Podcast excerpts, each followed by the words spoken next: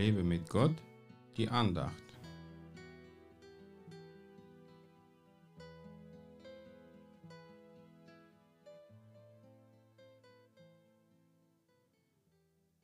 Ein Baum des Lebens ist sie für alle, die sie ergreifen, und wer an ihr festhält, ist glücklich zu preisen.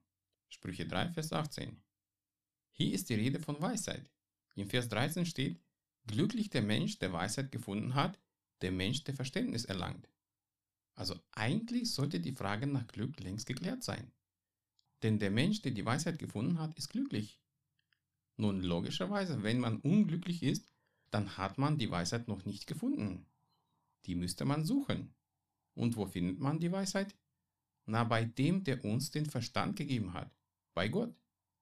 Ich hätte mir im Leben viele dumme Entscheidungen ersparen können, wenn ich Gott nach Weisheit gefragt hätte. Wenn ich aber danach frage, bin ich in der Lage, gute Entscheidungen zu treffen, die sich positiv auf mein Leben auswirken. Auch wenn Dummheit in unserer Gesellschaft sich rasant verbreitet, sollten wir uns in diesen Schlamm nicht einsaugen lassen. Schon viele Philosophen meinten, dass man klug und weise wird, wenn man viel liest.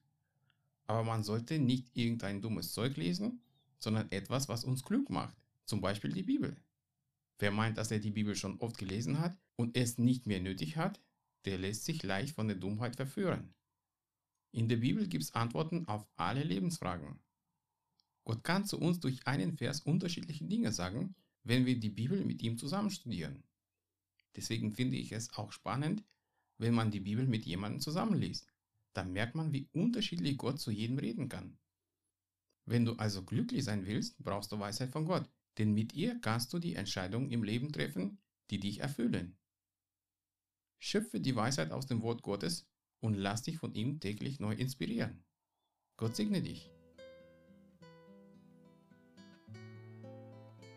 Mehr Andachten findest du unter www www.lebemitgott.de. Ich freue mich auf deinen Besuch.